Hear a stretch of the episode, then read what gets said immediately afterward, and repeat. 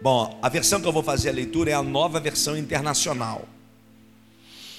E na nova versão internacional está registrado assim: Alegrem-se sempre no Senhor. Novamente direi: alegrem-se.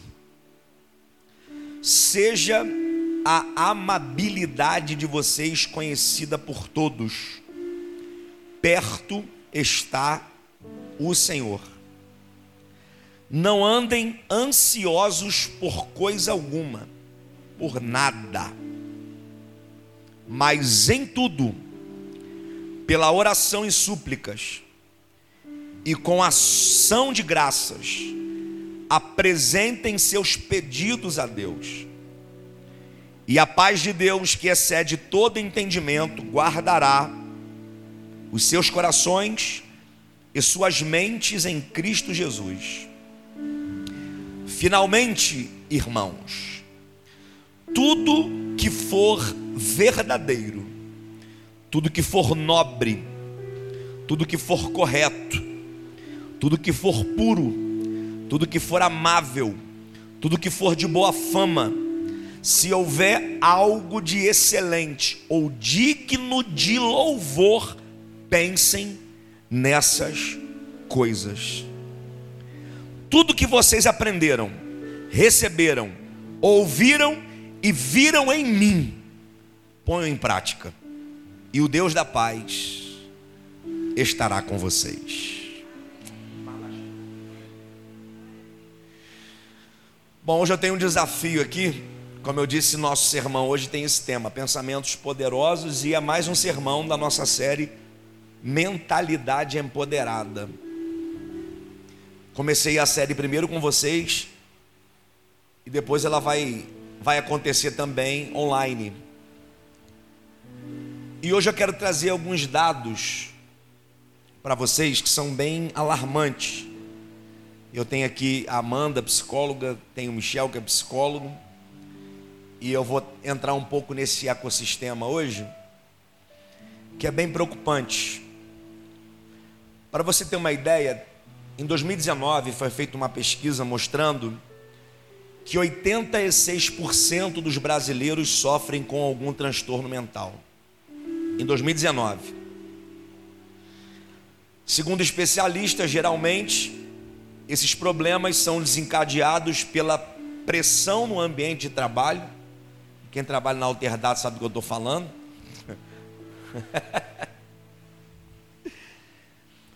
Se não é pressão no ambiente de trabalho, é uma situação afetiva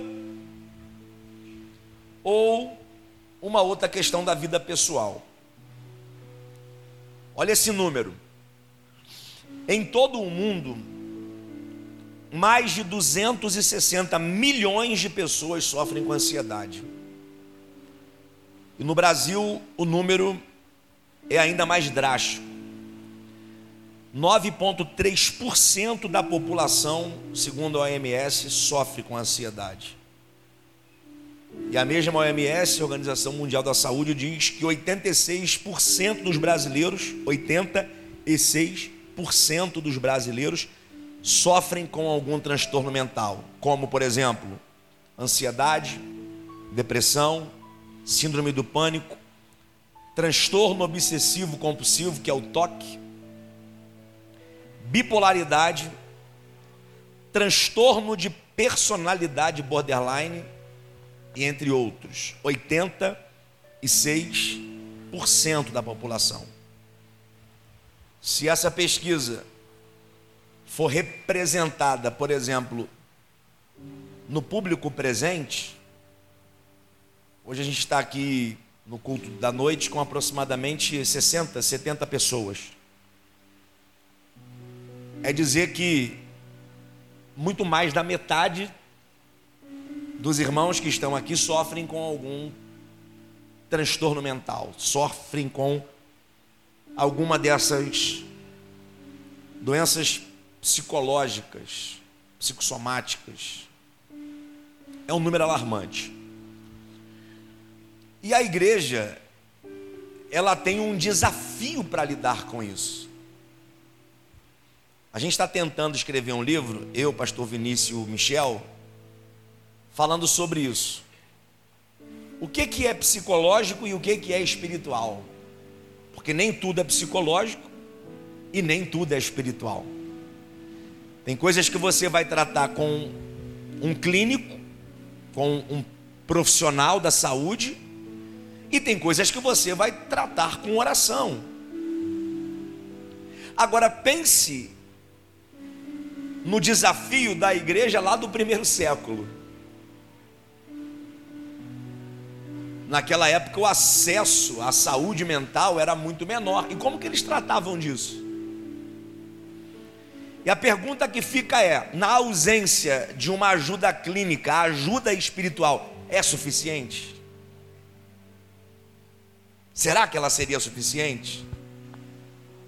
Vou melhorar a conjunção da pergunta.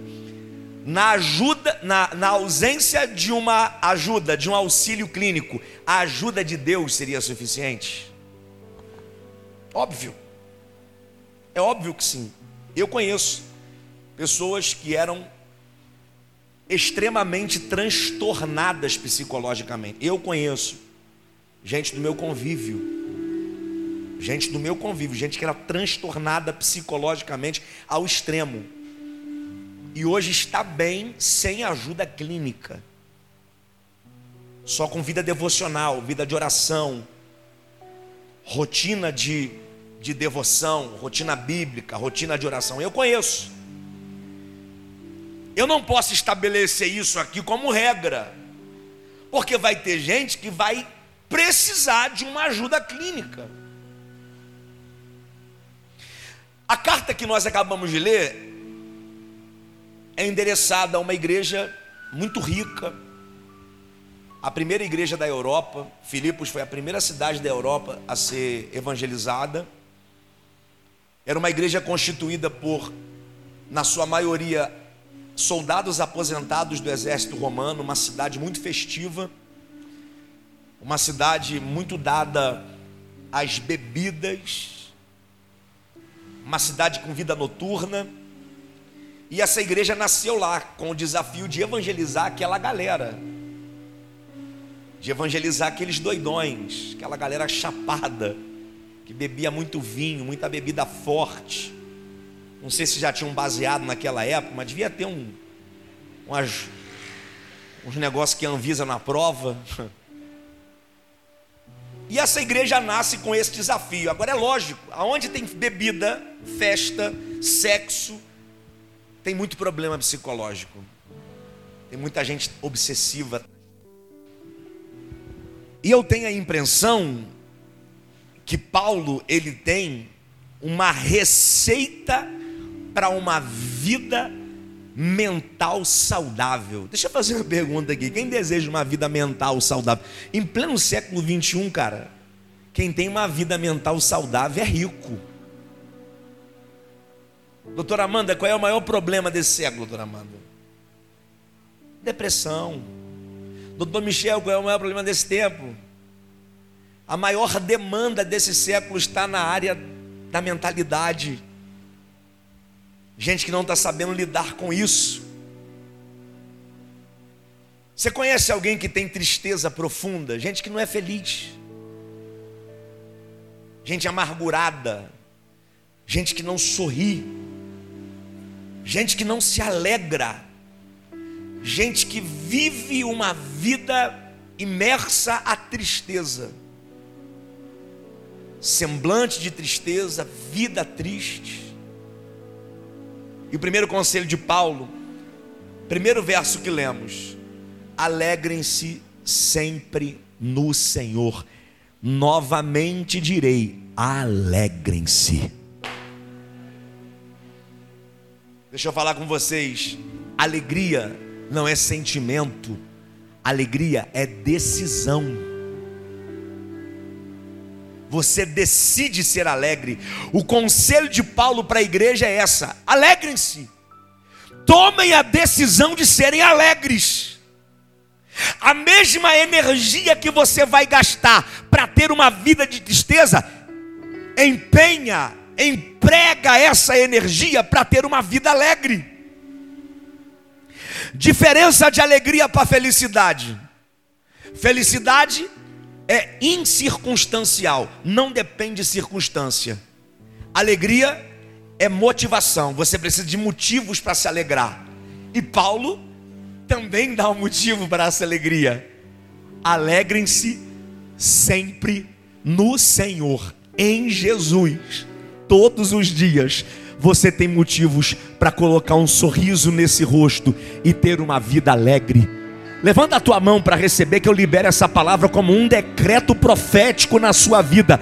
Em Jesus, todos os dias você tem motivos para ter uma vida alegre. Coloca um sorriso nesse rosto e a partir de hoje decida ser uma pessoa alegre. Arranca essa cara amargurada, arranca esse semblante de tristeza e sorria. Sorria. Você sabia que os músculos que envolvem o sorriso trabalham numa região do cérebro responsável pela produção de endorfina e serotonina, hormônios da felicidade? Os músculos da face atuam numa região do cérebro que ajudam você a ser feliz. Nem que você sorria só com a força dos músculos do seu rosto. Mas pode ter certeza, começa com a força dos músculos, mas termina com uma produção, uma dose extra de felicidade aí dentro de você. Você tem motivo para isso, gente. Diga para quem está perto de você: não faltam motivos para você sorrir, não faltam, não faltam. Nosso motivo maior é Cristo. Tanto é, gente, ter dinheiro é bom, sim ou não?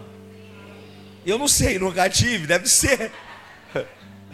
Pessoal que já teve ou tem, né? Sim, é muito bom, pastor. Se andar de BMW, deve ser muito bom, né? Paga, claro, né? Sei lá, comprar uma BMW zero. Como diz um amigo meu, zera. comprar uma BMW zero. Deve ser muito bom. Você morar numa casa duplex, triplex, quadriplex, sextaplex, com banheira de domassagem para 10 pessoas. Está recebendo aí, né?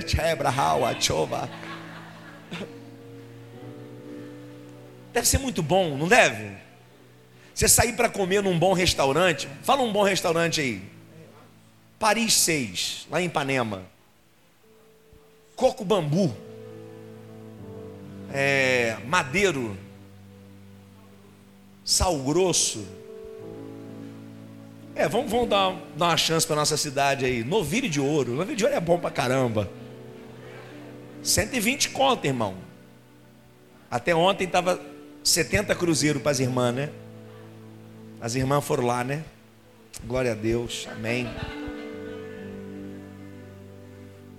Eu sempre que vou comer, minha preocupação está sempre do lado direito do cardápio. Sempre. O preço. Quem não tem dinheiro geralmente pede o quê? Pede um porçãozinhas, né? Rapaz, a gente foi comer no lugar um dia desses, a convite de um casal.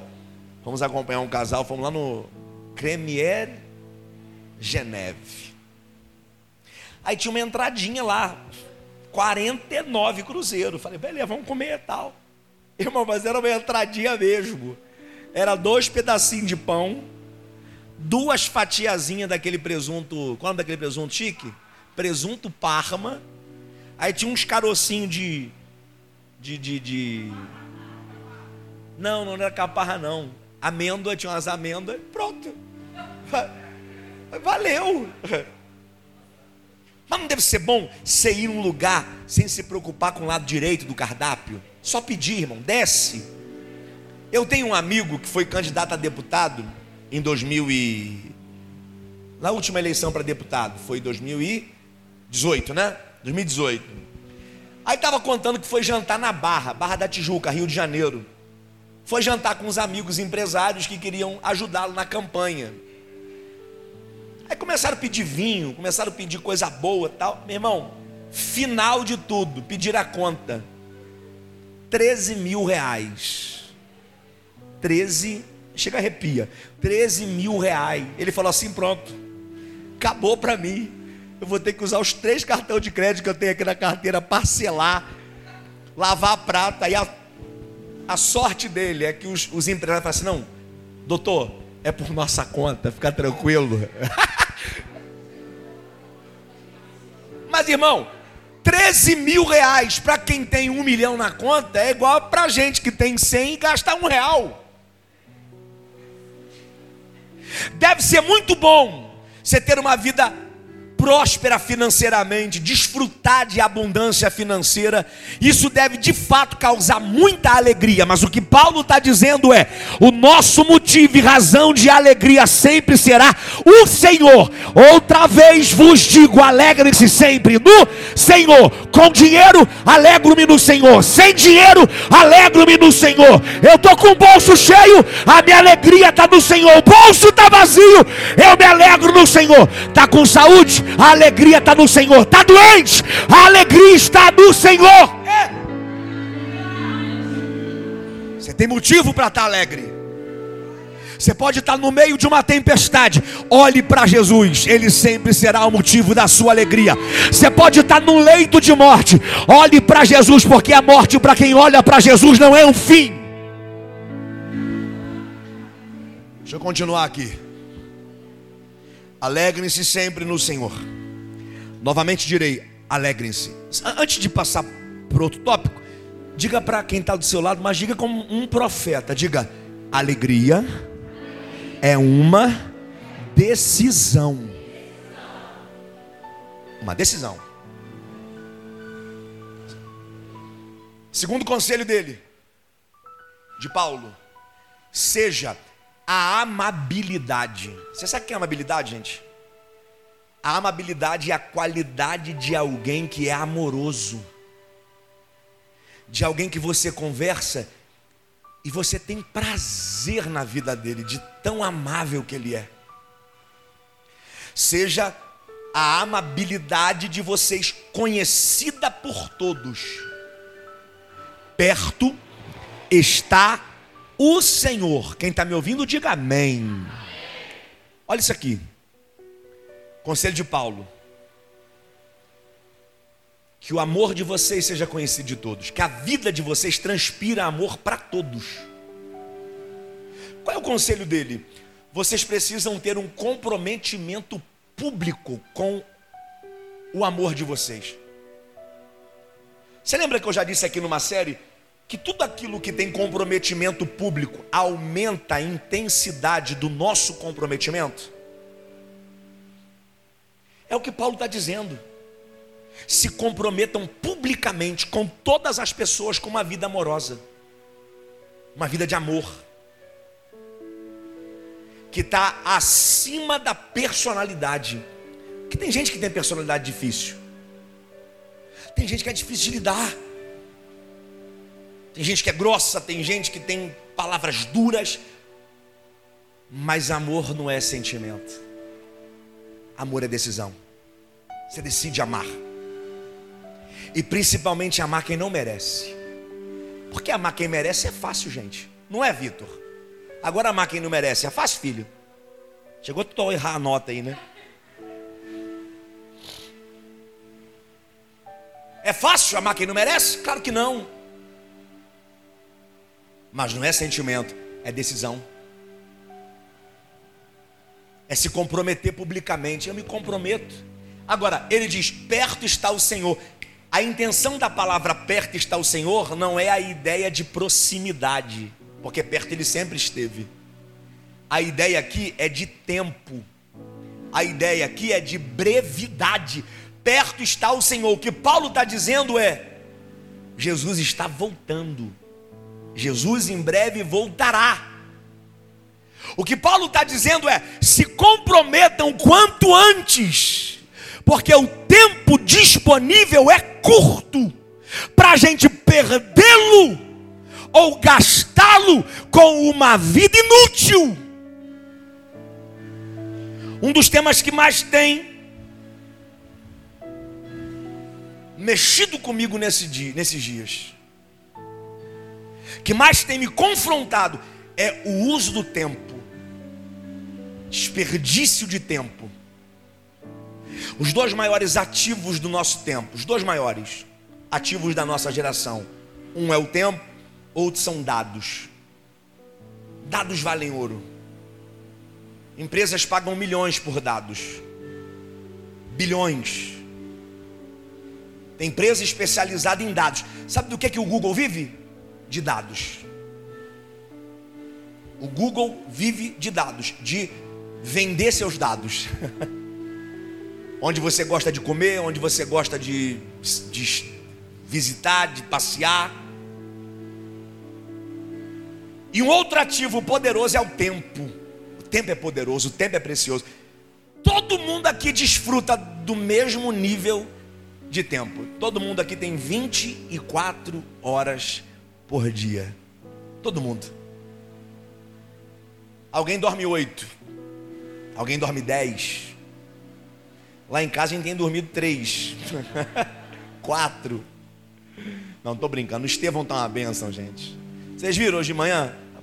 Ontem, viemos ontem de noite e ficou aqui ligado, distribuiu sorrisos. Hoje de manhã não dorme, está ligado. Aí chegamos em casa, está lá dormindo quietinho.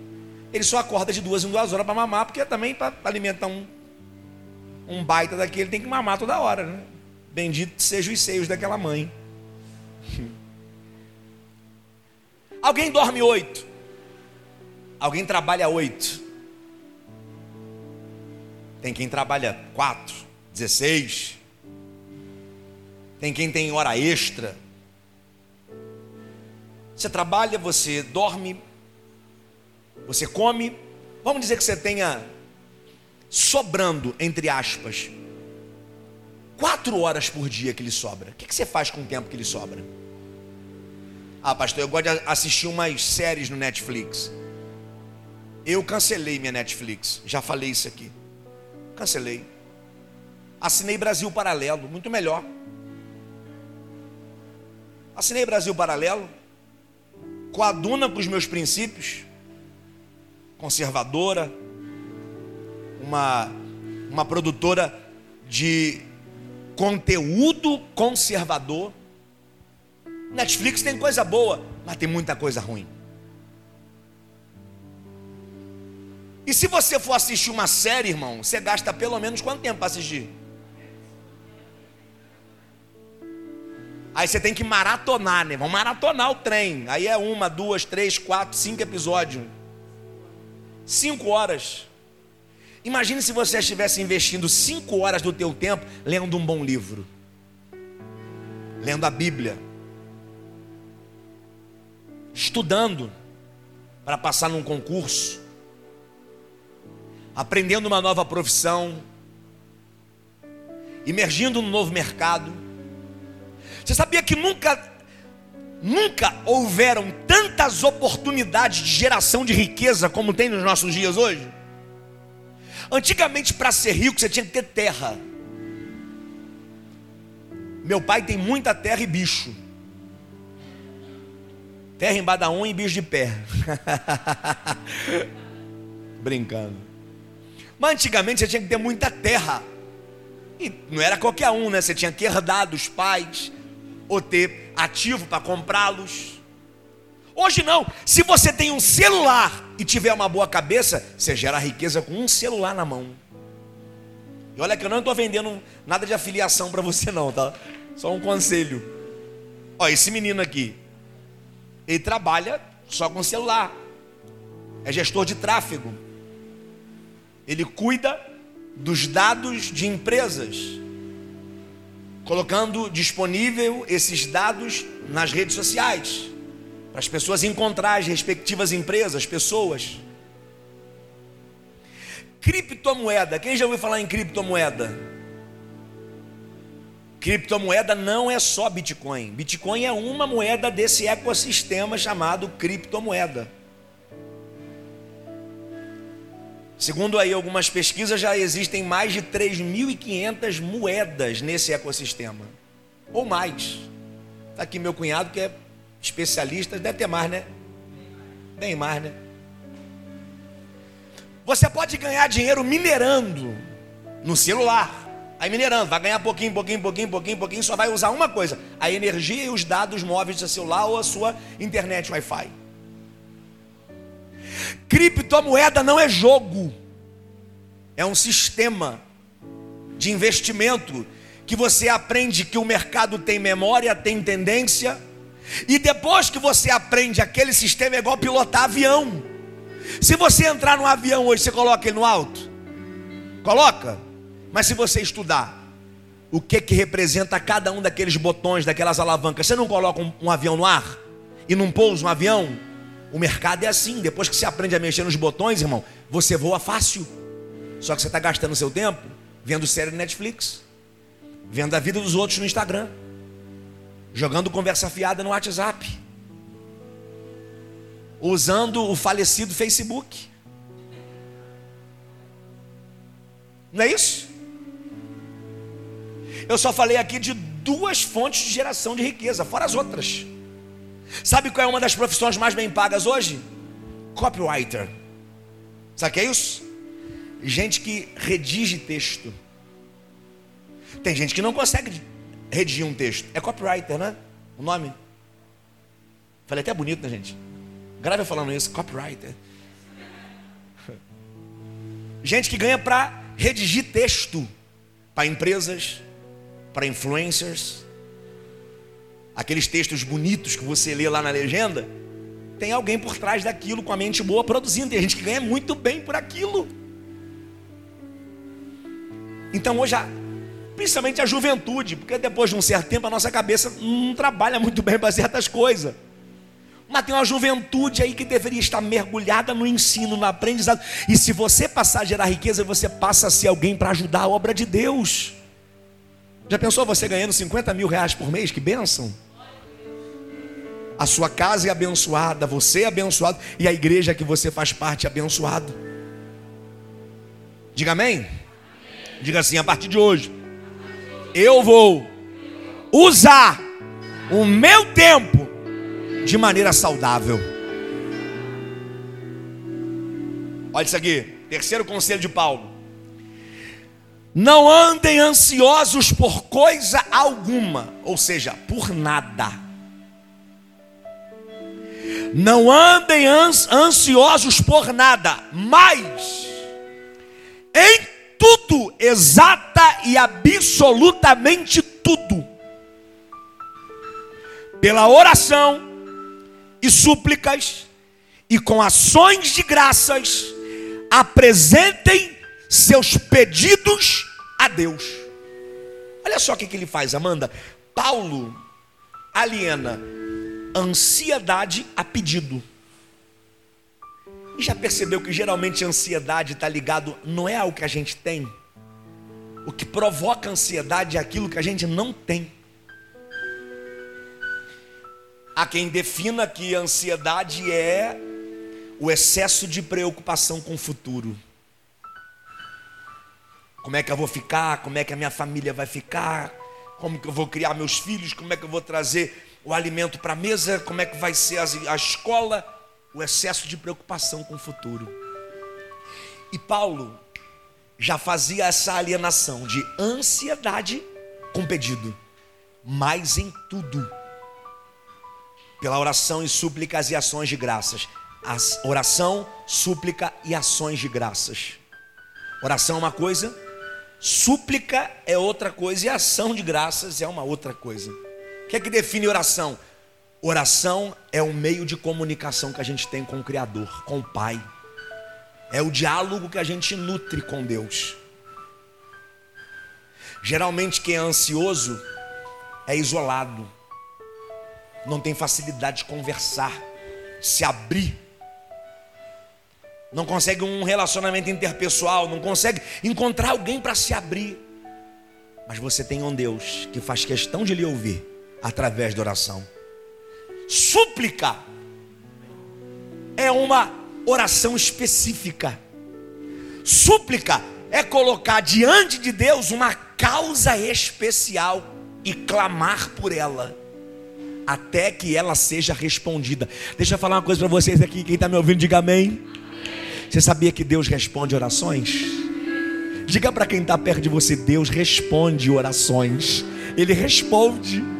Oração não é um monólogo, é um diálogo. Ele faz questão de responder a sua oração. Você não está conversando com um pedaço de pau, com um boneco de, de gesso. Você está falando com Deus, Criador dos céus e da terra. Oração, súplica e ação de graças, coração grato. Ele está ensinando que quem vai até a Deus para pedir, também já vai até a Deus grato por aquilo que está pedindo. É a ideia de quem vai até a Deus para pedir já tem motivos para agradecer, porque sabe que Ele é um Deus bom para responder. Aleluia! Eu estou sentindo a presença dele aqui. Levanta a mão que eu vou liberar. Pode ficar tranquilo, porque o Deus que eu sirvo, o Deus dessa igreja, o seu Deus, o nosso Deus e Pai, Ele está ouvindo, atendendo, respondendo, e em breve aquilo que está diante de Deus em oração vai se manifestar para a glória do nome dele. Quem recebe. Agora, isso aqui é o mais importante: medida para prevenir a ansiedade. Qual é a medida para prevenir a ansiedade, pastor? Não andem ansiosos por nada. Como? Orando, suplicando e tendo uma vida de gratidão. Como que a gente previne a ansiedade? Orando, suplicando e sendo grato. Pode perceber, gente. Você conhece alguém ansioso?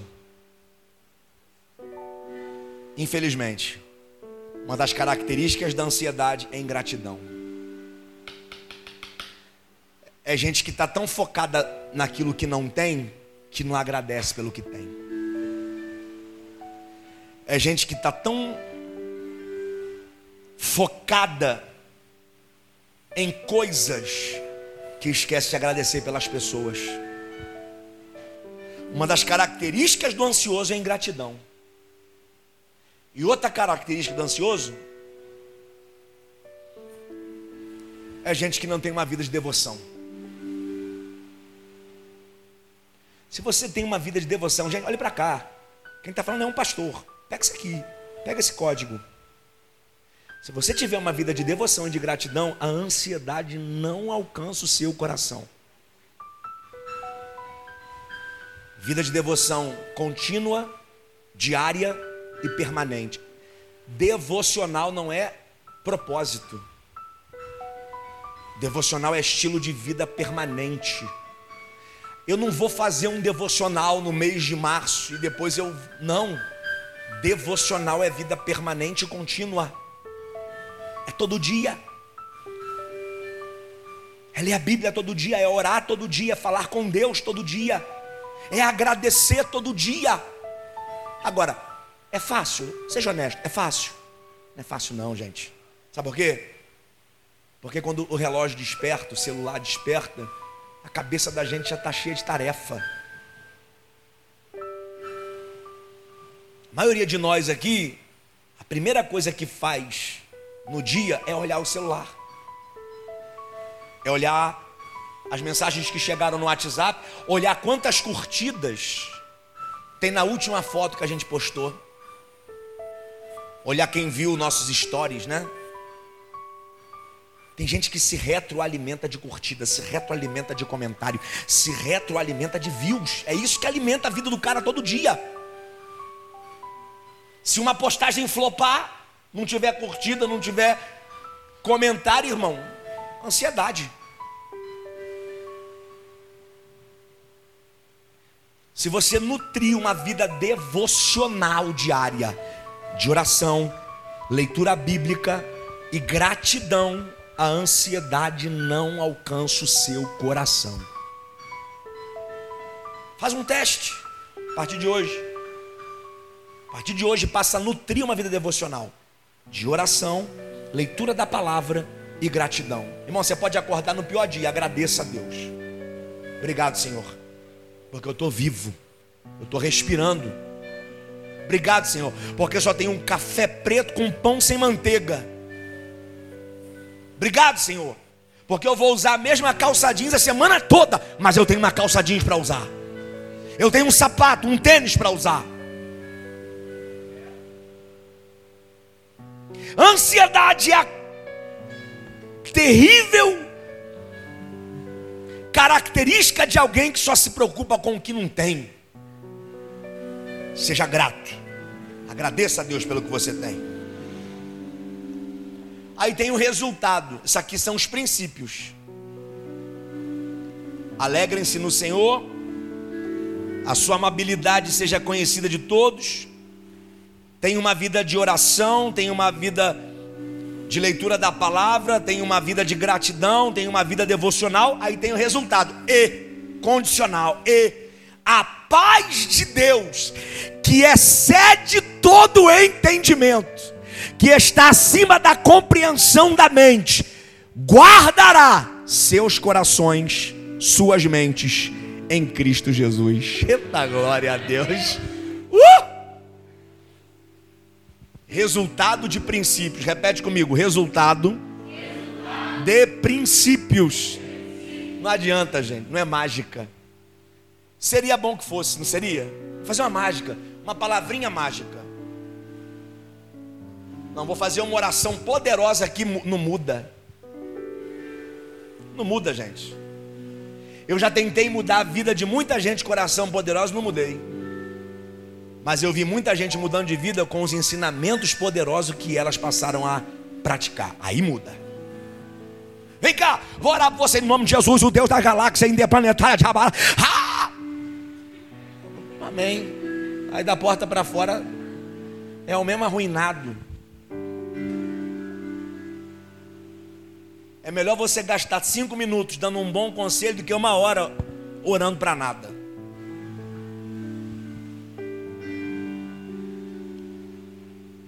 Isso aqui é resultado de princípios observados e praticados.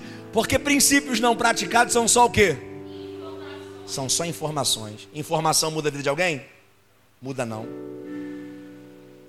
O que muda a vida da gente é obediência e prática de princípios. Se você praticar cada um desses princípios que Paulo lista à igreja, aí resultado e a paz de Deus que excede o que a mente compreende.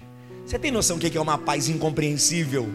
Cara, eu tentei achar uma maneira de expor esse, esse termo, mas eu não consegui.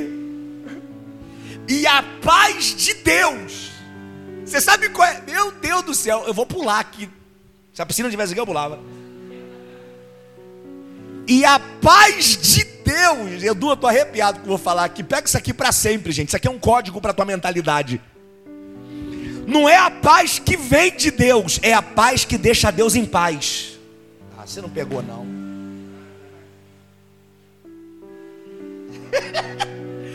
é a paz que deixa Deus em paz. Deus está em paz? Quem concorda, diga amém.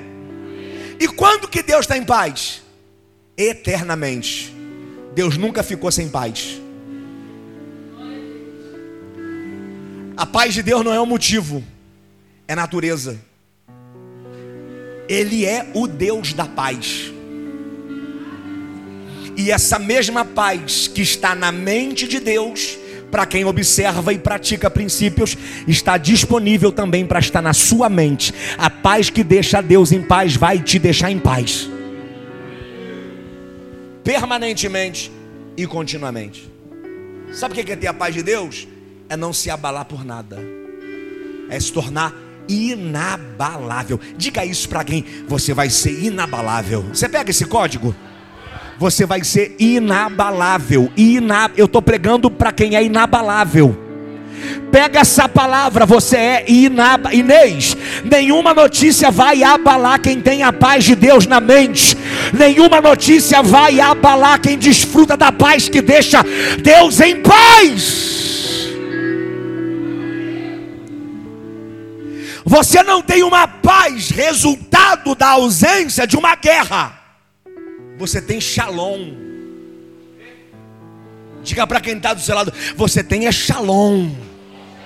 O que, que é shalom? É a paz presente na natureza de Deus. É uma paz que tem código genético divino. Eu estou viajando aqui. Se você estiver comigo, você sai daqui hoje cheio dessa palavra. E Deus está mandando eu falar isso aqui mais uma vez. Nada vai abalar alguém que tem a paz que deixa Deus em paz. Agora, como que alcança essa paz, pastor? Obedecendo princípios. Alegrem-se no Senhor. Seja a amabilidade de vocês conhecida de todos.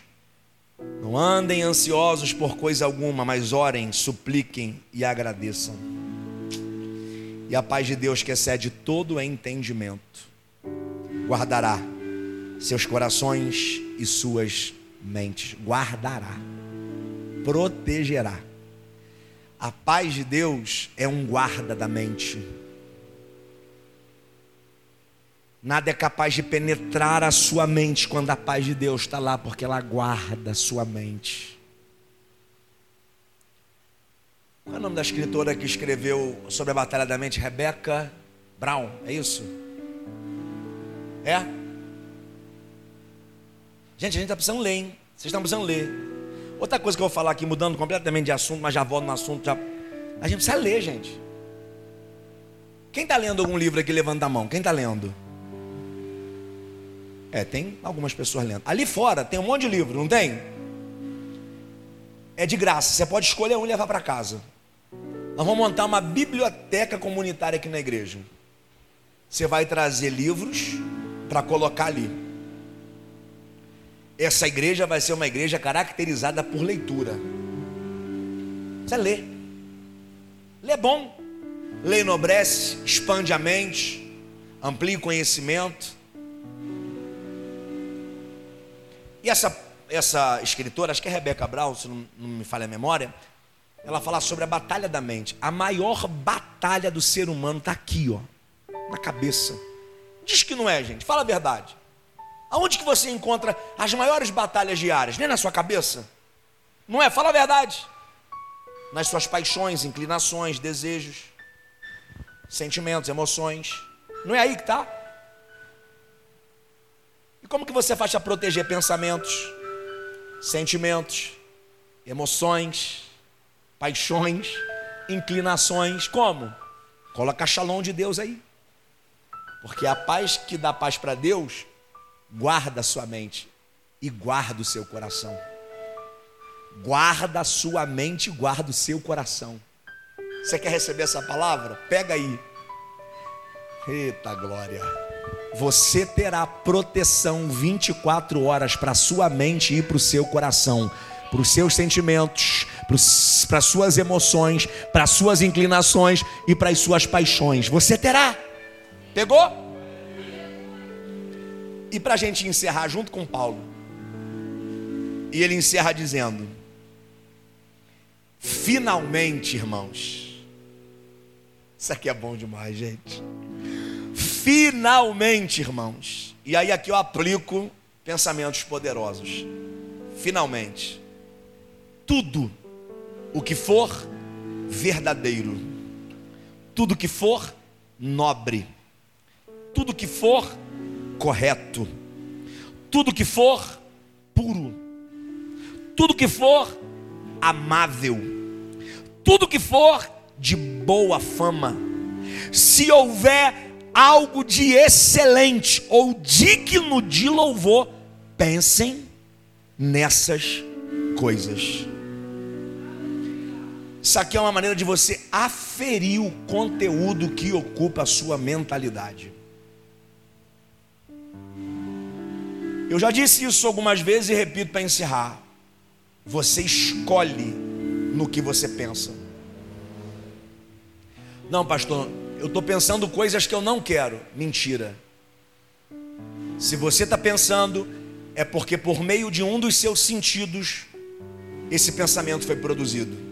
Você viu alguma coisa, ouviu alguma coisa, apalpou alguma coisa, comeu alguma coisa ou sentiu o cheiro de alguma coisa que produziu esse pensamento. Já ouviu falar de memória, memória olfativa? Quem já ouviu falar disso? Memória olfativa. Sabe o que é isso? Cheiro que te traz a memória, que te traz a lembrança, pessoas, eventos, coisas. Não tem cheiros que te lembram pessoas? Prova cabal de que seus sentidos são a porta de entrada para a produção dos seus pensamentos. Então, como que a gente escolhe aquilo que a gente pensa? Escolhendo aquilo que a gente vê, escolhendo aquilo que a gente ouve, escolhendo aquilo que a gente come. Por exemplo, se você comer mortadela de manhã, aquilo vai ocupar teu pensamento o dia inteiro. Você vai lembrar da mortadela o dia inteiro, não vai? comer alho, comer cebola, não é? Você escolhe os seus pensamentos.